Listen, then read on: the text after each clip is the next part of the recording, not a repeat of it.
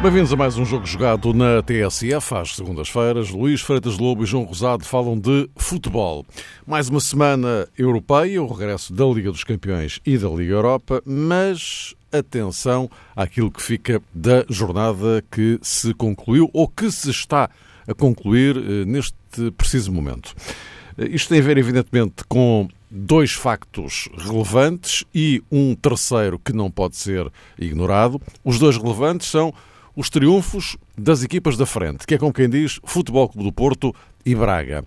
Marcante a derrota em casa do Benfica perante o Moreirense e o Benfica já vai na terceira derrota consecutiva em jogos oficiais. E ainda o Sporting, com um técnico interino depois da saída de José Peseiro, a ganhar ao Santa Clara, nos Açores, enquanto aguarda pela chegada do técnico que vai, de facto, assumir o comando da equipa, mas isso só acontecerá já depois do desafio com o Arsenal na próxima quinta-feira em Londres para a Liga Europa.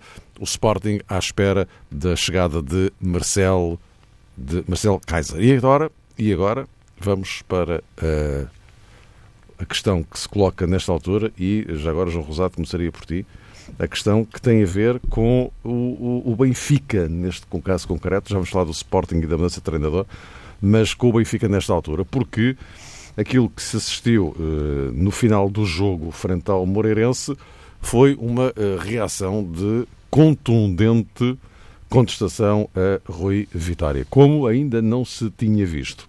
Uh, apesar de já na partida com o Belenense, e de resto falámos disso aqui na semana passada, eh, os adeptos terem contestado eh, Rui Vitória. Eh, vários deles, enfim, não tão poucos, até saíram do jogo a meio, foram-se embora, não, não quiseram ver, ver mais. Só que esta derrota em casa com o Moreirense e, sobretudo, mais do que a derrota, a forma como as coisas aconteceram, acabou por provocar esta reação. Ora bem, na quarta-feira, o Benfica recebe o Ajax. Já sabia que é um jogo crucial para o Benfica no quadro Champions, porque se ainda alimenta alguma esperança de seguir para os oitavos de final, tem obrigatoriamente de ganhar. Se não ganhar o jogo, eh, tem que começar a pensar noutra coisa, muito mais Liga Europa do que Liga dos Campeões. Eh, mas mesmo ganhando, eh, ainda está dependente daquilo que o Ajax fizer. Bom, é nesta conjuntura complexa que Rui Vitória vai, passo a expressão, a julgamento? Pergunto. Uh, podemos fazer aqui um, um, sorteio para encontrar um, um, juiz apropriado para responder a essa questão. Uh, antes de mais, queria mandar um abraço muito particular um para o Luís. Olá, Luís, boa noite e um cumprimento também muito particular já agora para todos os ouvintes. Essa questão que levantaste, Mário, sobre um, o caráter eh, decisivo ou eventualmente decisivo, podemos abrir aqui diferentes leituras uh, do Benfica Ajax também nos eh, remete para hum, a complexidade do futebol, que é um jogo aparentemente simples, mas a grande verdade é que muitas vezes é também decidido eh, fora das quatro linhas. Eh, neste sentido, tudo obedece naturalmente a uma preparação, a uma estrutura, os treinadores são escolhidos, os presidentes são votados, vão a sufrágio os adeptos uh, olham normalmente para aquilo que são apenas e só os resultados e têm também, em muitos casos, uh, de facto, a tendência para revelar uma memória, eu diria, muito curta. E isso faz parte e contribui para a tal complexidade do futebol. Há pouco, Mário, quando fazias uma referência ao ambiente que se viveu na luz na sexta-feira, eh, na sequência dos acontecimentos que, entretanto, iam ocorrendo dentro de campo no Benfica Moreirense e também quando relembravas os episódios eh, que se verificaram no Jamor, quando o Belenenses derrotou o Benfica, tivemos todos nós a oportunidade para nos lembrarmos precisamente daquilo que foi, digamos, o coro de críticas a Rui Vitória. E os adeptos, nesse sentido, parece-me que têm direito em revelar a sua insatisfação, podem também revelar o seu grau de impaciência, mas simultaneamente também deveriam reconhecer, independentemente da legitimidade que têm para vincar as suas críticas, também deveriam reconhecer que no momento de grande instabilidade, se calhar eh, o melhor contributo não é esse, não é reagir de forma tão veemente e, sobretudo, esquecendo o trabalho que determinadas pessoas uh, já fizeram e as provas de competência que já deram. Porque eu não acredito assim em mudanças uh, radicais e acho que as coisas uh, não podem ser vistas assim. Um treinador, por perder dois ou três jogos, não passa, não pode passar de bestial a besta. E aqui, normalmente, o fator que acaba por ponderar tudo isto e por uh, traçar, digamos que, uma situação que muitas vezes conduz a uma alternativa positiva tem a ver com o comportamento dos dirigentes que nunca podem, na minha ótica, uh, ser semelhante esse comportamento àquele que é evidenciado pelos adeptos. E nessa medida. Mas, oh, oh João, os adeptos do Benfica nunca morreram propriamente de amores pelo Rui Vitória, nem mesmo quando foi bicampeão. Pois aí está, Mário. Precisamente. Um treinador que ganhou, que colocou a equipa em muitas ocasiões, pelo menos para mim, a jogar eh, bom futebol. Uh, se calhar nunca foi de facto uma personagem unânime no Tribunal da Luz, uh, para recuperar também a terminologia de há pouco. Eu não sei se há personalidades unânimes no futebol e na vida, mas esse aspecto precisamente que focaste uh, tem muito a ver com aquilo que eu ia dizer a seguir, ou seja, para o presidente do Benfica é especialmente importante nesta fase ele próprio ter mais uma vez essa vontade de manifestar coerência no comportamento e já agora no discurso e manter-se alheio das críticas eh, exteriores, porque se o futebol realmente é complexo por causa de tudo isto, quem está na liderança, quem dirige, eh, terá também como função primordial, digamos que, simplificar as coisas, porque isso, na minha perspectiva, é uma ferramenta que conduz mais depressa ao sucesso se existir essa tendência para dramatizar e para acompanhar o som exterior, eu acho que um clube fica sempre entregue a uma gestão mais eh, sinuosa, eh, sem tantas certezas eh, sobre o caminho a percorrer. E no caso concreto do Benfica, acho que o Luís Filipe Vieira, sobretudo depois daquilo que disse, está obrigado realmente a ter, digamos que, uma postura que, no fundo, tem muito a ver com aquilo que já exibiu enquanto é presidente do Benfica, considerando o seu perfil de dirigente. O Luís Filipe Vieira tem dado provas que, que é realmente um homem que não se deixa influenciar por comportamentos exteriores. E para a equipa, isso é fundamental para a equipa do Benfica. Se entra em campo a pensar, a começar por Rui Vitória, que o jogo contra o Ajax é o princípio do fim, ou poderá ser o princípio do fim, eu acho, uh, Mário e Luís, que o caminho fica automaticamente mais fechado para o Benfica e terá problemas maiores para ganhar o Ajax. Luís Lobo, uh, o, o, o, presidente do Benfica disse ali preto no branco que por ele, uh, Rui Vitória, é para cumprir o contrato, não é? Uh, ele disse isto antes da derrota com o Moreirense, não é? E antes daquilo que se viu na, na luz. Eh, este jogo com o Ajax é assim, tem assim tanto peso em relação concretamente a Rui Vitória. Para o Benfica tem o peso óbvio que já tinha, não é? Mas agora especificamente Sim. para Rui Vitória.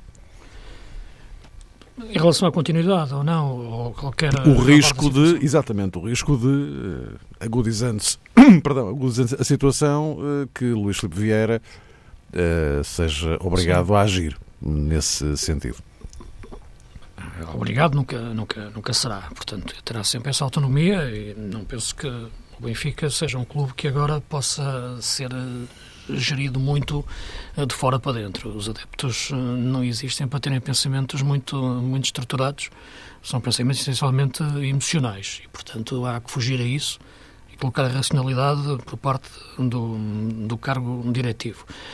Aquilo que me parece é que, é que não acho que, que seja, de facto, relevante, muito relevante o jogo do Ajax, sinceramente. Uh, penso que será melhor para o Rui Vitória. Para Sim, o Rui Vitória. Para, o Benfica é relevante. Porque... Não, para, o Benfica, sem dúvida nenhuma. Claro. Mas estou a falar de Rui Vitória, exatamente. Especificamente Vitória. Para sim, o Rui sim. Vitória, penso que não. Sinceramente. Uh, penso que não é pela Liga dos Campeões. Acho que nenhum, acho que nenhum clube português pode uh, pensar em despedir um treinador ou ver a fragilidade de um treinador uh, avaliada por um percurso na Liga dos Campeões. A Liga dos Campeões não é feita para, clube, para os clubes portugueses. Aliás, os grandes sucessos muitas vezes acontecem nas competições europeias quando caem da Liga dos Campeões para a Liga Europa. E o Benfica sabe disso, inclusive, uh, nas finais europeias que teve. E, portanto, começa nos fracassos da, da, Liga, Europa, da Liga dos Campeões. Portanto, eu não acho que seja, que seja uh, uh, não, haja, não seja honesto, que isto haja uma proporção, seja, seja realista, isso é que queria dizer, eh, avaliar o, o, uma equipa ou o trabalho de um treinador por aquilo que acontece na Champions. Claro que não é fazer nenhum ponto, como aconteceu a época passada, é evidente que há um prestígio a manter e há um objetivo de passar aos oitavos de final. A partir daí acho que é muito complicado.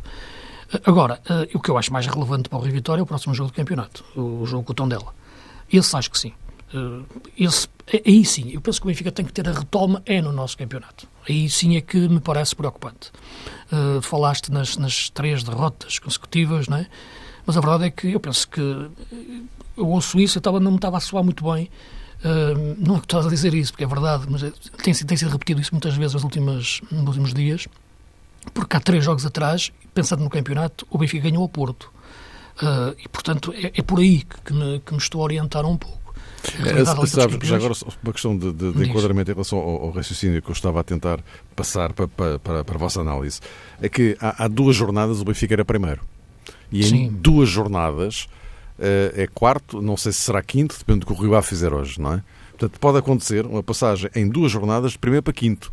E, e isto, num clube grande, não é assim uma coisa muito normal, não é? Não, não é, mas não, não me parece que seja que a questão do, do primeiro, segundo ou quarto seja muito relevante agora, é mais relevante ter, eh, ter ficado a quatro pontos, não é? Poderia ficar a estar, estar eh, melhor classificado e estar a uma distância maior ou menor. Portanto, a questão é a distância pontual. Não, aquilo que me parece é que a retoma do Benfica tem que ser feita a nível nacional. Uh, o preocupante e o futbolisticamente grave é aquilo que se viu nos jogos com o Bolonense e com o Moreirense na incapacidade da equipe reagir à adversidade. Já a, época, a semana passada referia que aquilo que foi mais impressionante no jogo contra o Bolonenses nem foi o Benfica ficar a perder por 2-0, porque aí sentiu-se que o Benfica até estava a criar muitas oportunidades, mas o Bolonenses depois teve aquele aproveitamento. Foi o sentir na segunda parte que o Benfica dificilmente daria a volta ao jogo, eh, sobretudo depois das substituições. Eh, e no jogo com o Moreirense a mesma coisa. Uh, estar a perder por 3-1 um intervalo, embora o jogo tenha sido muito pior, como é evidente, frente ao Moreirense, que o Moreirense ganhou o jogo de uma forma clara e inequívoca jogando um, um excelente futebol. O que eu queria referir é que, ao intervalo, percebeu-se que o Benfica dificilmente daria a volta àquele resultado, sobretudo até pelas alterações que, que foram feitas. É difícil de entender, ou retirar, mais uma vez, volto a falar, do, do meio-campo, porque tirando Pizzi, ficando apenas Fez e Jetson, saiu o meio-campo do, do, do jogo. E é isso que eu repito muito. O Rio Vitória uh, tem uma tipologia de substituições que tem a ver com os extremos e tem a trocar extremos e, e depois, na parte final, uh, ao em desespero, reforçar com mais avançados na zona central. Pela dimensão dos jogadores nos últimos 30 metros, de avançados, pontas de lança, uh, estejam eles mais no meio, mais descaídos para, para uma faixa, mais metidos nas costas uns dos outros. A verdade é que são pontas de lança uh, e metidos na frente de ataque. E raramente mexe no meio campo. Eh, muito dificilmente mexe no meio campo. E quando mexe é em geral para, para segurar resultados, com a tal fórmula Samaris, digamos assim. E, portanto, uh, que agora se pode adaptar um pouco a Jetson em relação a Gabriel. Aquilo que me parece é isso, essa incapacidade. Isso é que, que, que é mais perturbante e mais preocupante, do ponto de vista mental e do ponto de vista tático. agora, há um problema mais profundo, que só quem está por dentro pode saber o que está a acontecer.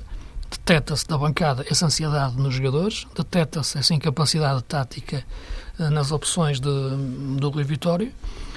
e, e a partir daí, mesmo podemos fazer uma avaliação depois aos jogadores e ao que eles estão a render. Jonas, como se percebe, tem problemas físicos e eles não vão melhorar com o tempo, não é? Portanto, isso até vai fazer mais anos. Uh, Percebe-se que é intrigante o não, o não aproveitamento de, de Ferreira, embora não acho que Ferreira um grande avançado, top, como já referi, antes, no momento em que foi contratado, antes de começar a jogar. É um bom avançado, mas está muito longe, de, para mim, de um ponta-lança de excelência, como o Benfica já teve, até, para nem ir mais longe, com Mitroglou e Jiménez. Um, e, e depois a, a questão da, do meio-campo, acho que Jetson, sim, é importante jogar, mas em muitos momentos é importante mais criatividade no meio-campo. E o médio mais criativo que o Benfica tem é Ferreira, que desapareceu da equipa. Percebi quando ele saiu para entrar Gabriel. o Jetson, uh, o Gabriel, sim, disse, disse o Jetson. Ferreira. Ferreira, desculpa, Ferreira, desculpa, desculpa, sim. A saída, do Ferreira da equipa, é o médio mais, mais, mais criativo. Uh, quando disse que não, não entendia muito quando, ele, do... quando o Jetson saiu para, para entrar o Ferreira, uh, perdão, para entrar o Gabriel, Gabriel, mas, mas imaginava que, mas houve uma altura em que achava importante o Jetson voltar, voltar à equipa. Uh, naqueles jogos com o Ajax, aqueles jogos mais difíceis, eram importantes. E, e voltou, e acho que voltou bem nesse sentido. Mas agora, precisando mais de criatividade no meio campo, é ali que o Benfica tem que mexer nestes jogos. E foi ali que o Rui Vitória nunca mexeu.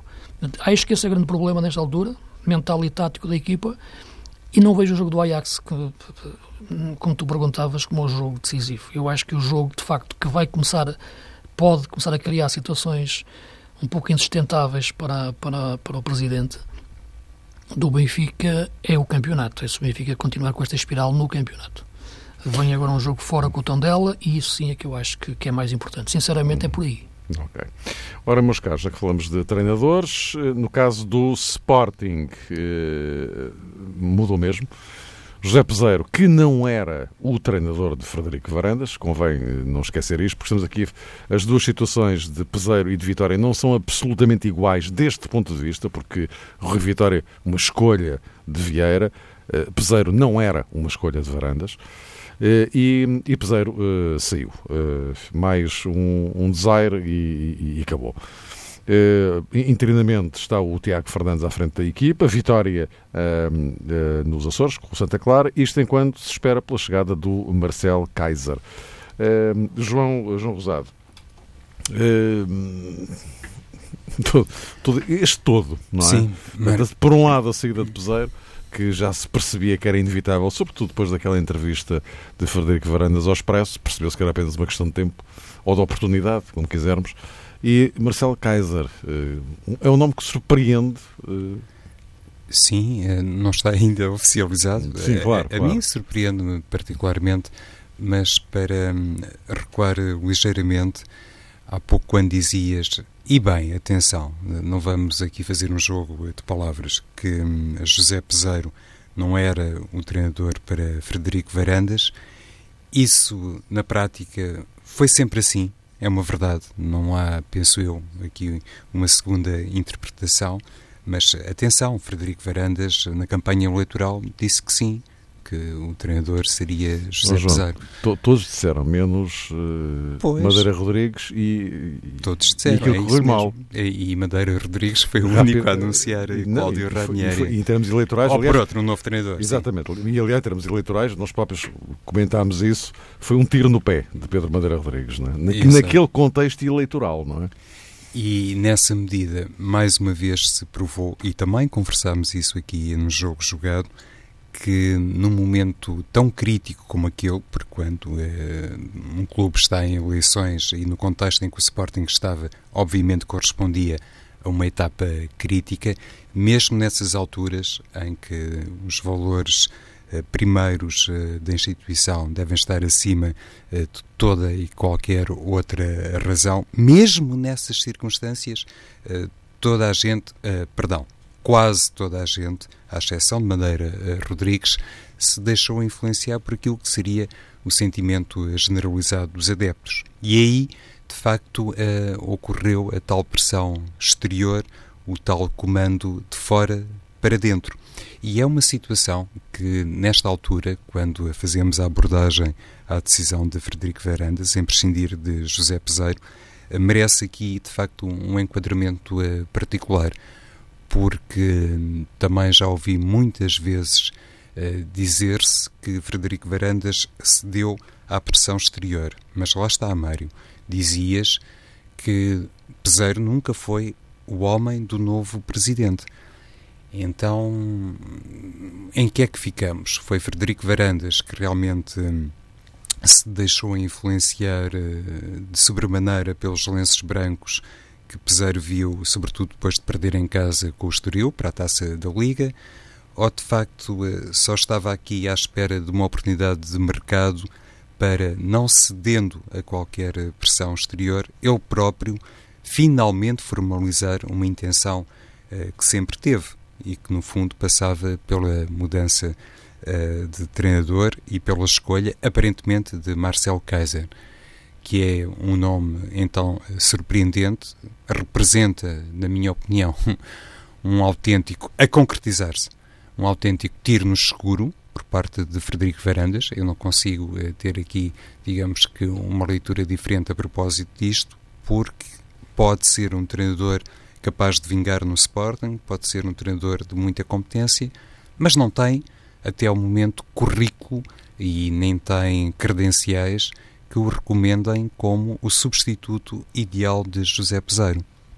E o Sporting, nessa matéria, concretamente o seu presidente, arrisca bastante e isso a mim particularmente faz-me alguma confusão porque numa altura em que o Sporting procura claramente uh, recuperar uh, os êxitos uh, de outros tempos, eu acho que se fosse para tomar uma opção assim, desta natureza, mais valia continuar com Tiago Fernandes, que é também um jovem promissor, um pouco à semelhança de Marcel Kaiser. Há uma diferença de idades, mas no futebol isso às vezes esbate-se completamente, 5 ou 10 anos de diferença eu queria situar mais ao nível do trajeto e ao nível daquilo que é também a característica básica que hum, Marcel Kaiser aparentemente traz, ou seja, um homem que está sempre muito atento à formação, que é capaz de potenciar uh, novos jogadores, que faz uma ponte fantástica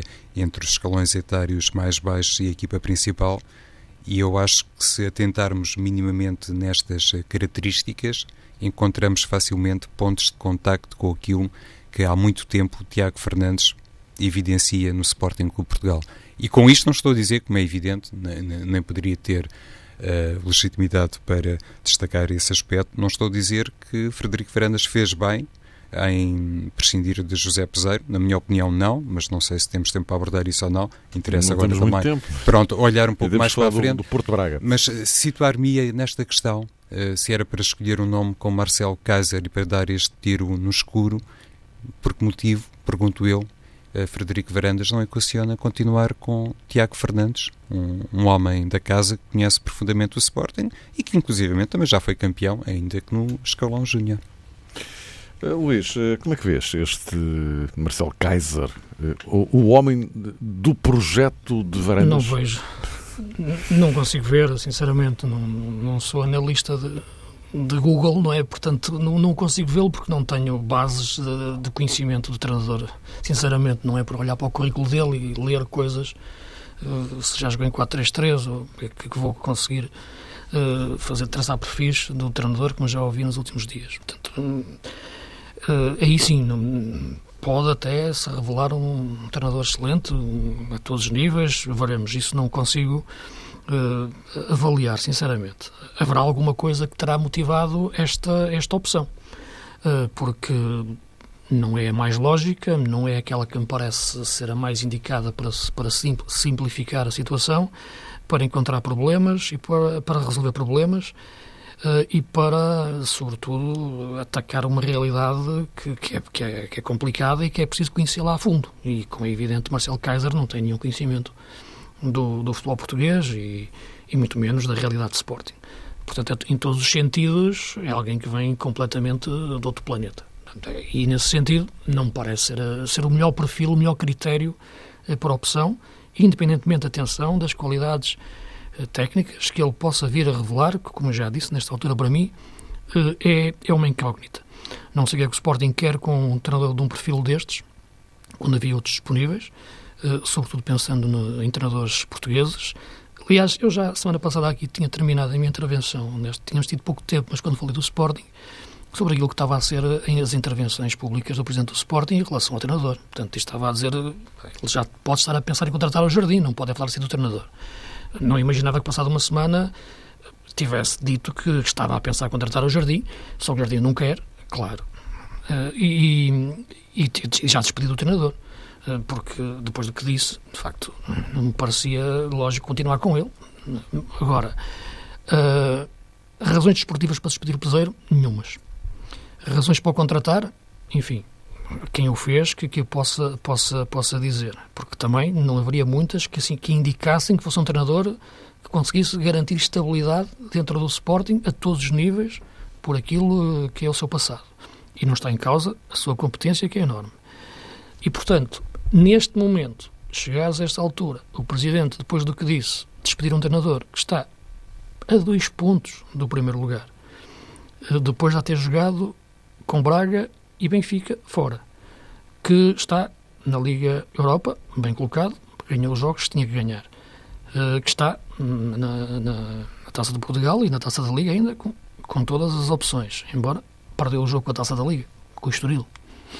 Uh, portanto, repara, depois de quatro jogos. E, e, e, e disse que a equipa nem jogou mal.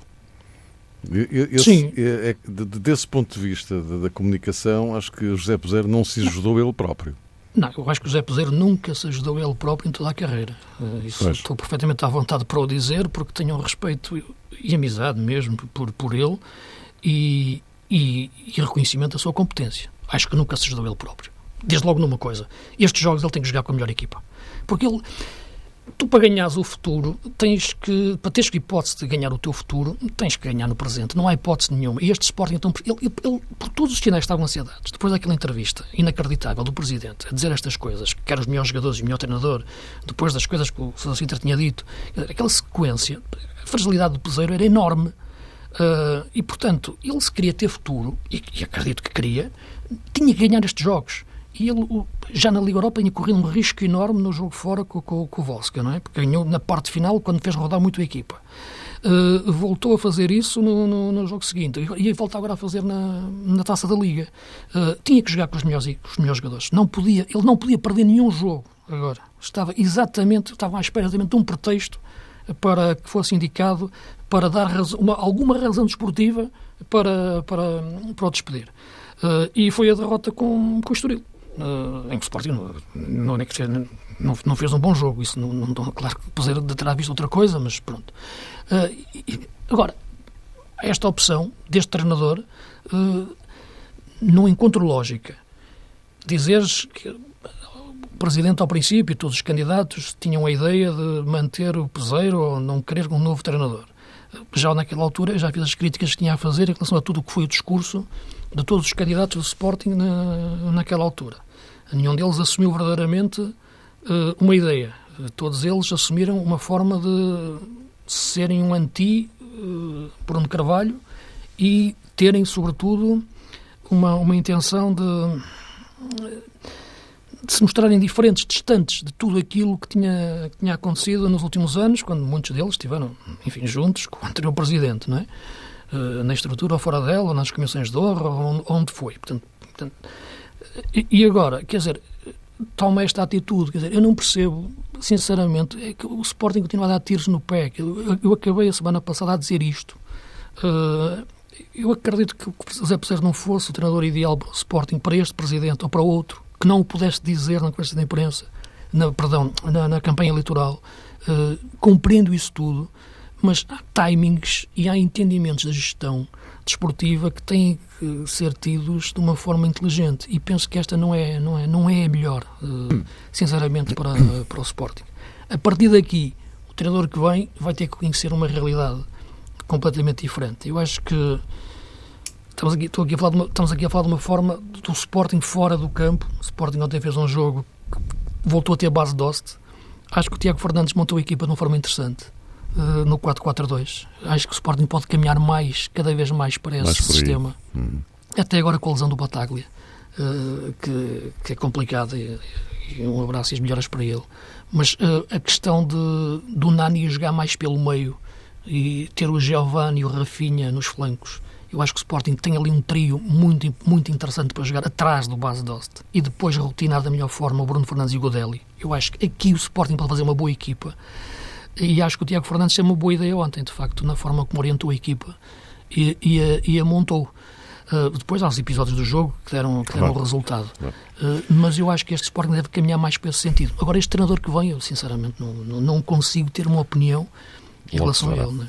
Logo será. João, para concluir o dossiê Sporting, Sim, então. Mário, e só dizer uma coisa, penso que eu e o Luís coincidimos nesta falta de lógica que encontramos na aposta em Marcel Kaiser e, e há, de facto, um, um, aspecto que para mim também revela alguma contradição no discurso de Frederico Varandas, porque ainda uh, ontem, presumo eu, uh, teve a oportunidade de dizer, na sequência do triunfo frente ao Santa Clara, que é um homem uh, a quem nunca vai faltar coragem para tomar determinadas decisões ou as decisões que o Sporting vai necessitar em determinados contextos. Obviamente, é um discurso que, em certa medida, recria a própria maneira como Frederico Varandas conduziu a sua campanha eleitoral e em função uh, desta postura e desta coragem que manifestamente também exibiu em determinados momentos, pelo menos uh, para mim, uh, apetece-me então perguntar por que motivo é que Frederico Varandas não tomou a decisão de prescindir dos serviços de José Peseiro assim que chegou à um, presidência do Sporting, porque inclusivamente recrutou uh, no Al Jazeera um novo responsável clínico, o Dr. João Pedro Araújo, que agora de acordo com algumas notícias, também está a fazer a ponte nas negociações, eh, digamos assim, para hum, a aquisição não, não de Marcel Kaiser. Nisso, não é? não Fazer a ponte no sentido de facilitar o entendimento, sim, aproximar as pessoas, sim, não, Mas é que eu já, já não ouvi, no papel do empresário, sim, como é evidente. Sim, não, assim, mas é estranho. Então foi, é, foi buscar o médico lá e, e porquê é que não trouxe logo o treinador? Não, Percebes o que eu quero dizer? Eu percebo perfeitamente, eu já ouvi, o que eu não quero acreditar é a teoria que já ouvi, não é o que estavas a dizer. A fazer a ponta é normal que faça, uh, por, por, se conhecerem e traba terem trabalhado juntos. Não, que foi o médico a indicar o, o treinador, quer dizer, não quero acreditar que seja assim, não é? Isso, Sim, então, era aí... demais. Meus caros, temos 5 uh, minutos o tempo foge rapidamente. Para o mais importante, que é o Braga e Porto Agora, Porto temos, Braga temos exatamente o Porto Braga na próxima jornada. É Quem diria que à décima jornada o duelo de líderes seria entre Porto e Braga? É claro que aqui a surpresa é o Braga, obviamente. Uh, e, uh, uh, Luís, daqui até lá, o Braga tem uma semana inteira para preparar o jogo, o Porto tem o locomotivo pelo caminho, já amanhã. Sim, já, isso aí já o disse desde sempre, né, que o Braga não tendo os jogos a meio da semana vai ter sempre uma vantagem em relação às outras equipas. Isso até o Abel o assumiu. Uh, agora, a partir daqui, uh, coloca-se a questão do, do jogo em si e, e, como é que o Porto vai gerir, porque tem que ser uma grande equipa para perceber isso. Acho que é um grande jogo, sem dúvida nenhuma. Qualquer resultado que saia dali não vai determinar nada em relação àquilo que eu acho que é o Braga candidato uh, ao título. Uh, tem mostrado isso uma forma consistente como joga, embora eu acho que ainda está longe do, do seu melhor. Uh, mas, claro, que em relação ao Porto, pode ser uma afirmação muito forte. O Porto está numa fase de crescimento, uh, embora não temos tempo para fazer uma análise mais profunda ao Porto que eu gostaria de fazer em relação à questão do terceiro médio, que acho que a equipa precisa muitas vezes de, de meter em campo. Já tinha sentido com o acho que voltou a sentir com o Marítimo e melhorou com a entrada do Otávio, numa ala, mas, mas entrando para dentro. Uh, mas o Porto, se ganhar o jogo, é evidente que saca uma vantagem ao Braga, três pontos, pode e mantém a vantagem do Benfica para quatro, e portanto, claro que estava na décima jornada, falta um campeonato quase inteiro, mas é uma vantagem importante. E isso pode servir de embalo se, se, se o Porto ganhar estes dois jogos, ganhando ao Locomotivo, está resolvido o jogo da Champions, pelo podendo continuar a ter competições europeias, já não vão contar a meio da semana, em termos de, de, de muita motivação, ou de muita intensidade que tem que colocar nos jogos, portanto, pode gerir isso eh, e apostar no campeonato para até ao final do, do, da primeira volta dar um, um, impulso. Portanto, será um grande jogo. Taticamente, estou curioso para ver como é que o Abel vai montar o Braga, se vai baixar um pouco mais o bloco e esperar. Uh, acho que será um grande duelo a todos os níveis, tático, técnico de duas grandes equipas que penso que, que, neste momento são dois candidatos, no caso do Braga, como eu já disse desde o início, assumido e com um grande ponta de lança, num grande momento de forma que, é, que é o Diego Sousa. João Rosado, uh, o que é que se pode esperar deste duelo? Olhando para aquilo que tem dito a Abel Ferreira e a maneira como normalmente se organiza o Sporting Braga, o Luís traçava essa dúvida sobre o posicionamento ou a decisão estratégica global de Abel Ferreira.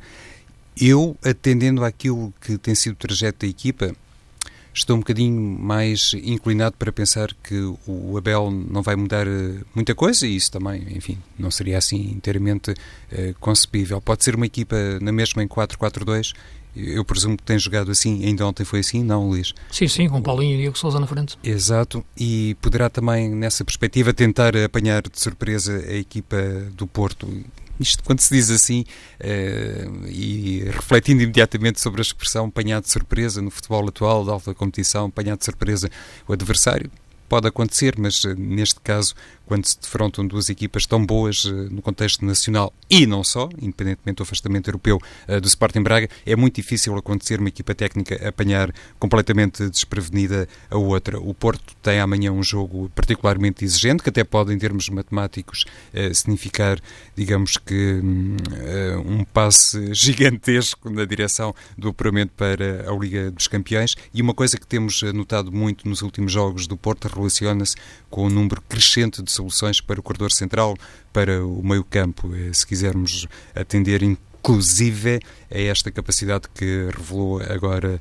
Otávio para ser um elemento desequilibrante, inclusive também eh, no capítulo da finalização. Por isso, um Porto é um pouco mais eh, resguardado, com mais alternativas, capaz de fazer alguma gestão no que diz respeito aos centrocampistas, pode ser, em certa medida, também um Porto um bocadinho mais equilibrado, considerando aquilo que o Luís há pouco salientou e que tem a ver com o descanso do Sporting Braga, que não tem competições europeias, mas o Porto, mesmo com o jogo da manhã, pode poupar peças nevrálgicas para o meio-campo e para o corredor eh, central.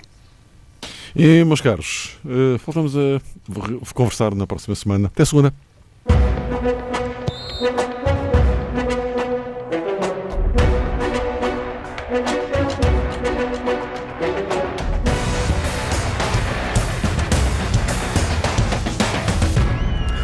O jogo jogado com João Rosado, Luís Freitas Lobo e Mário Fernando.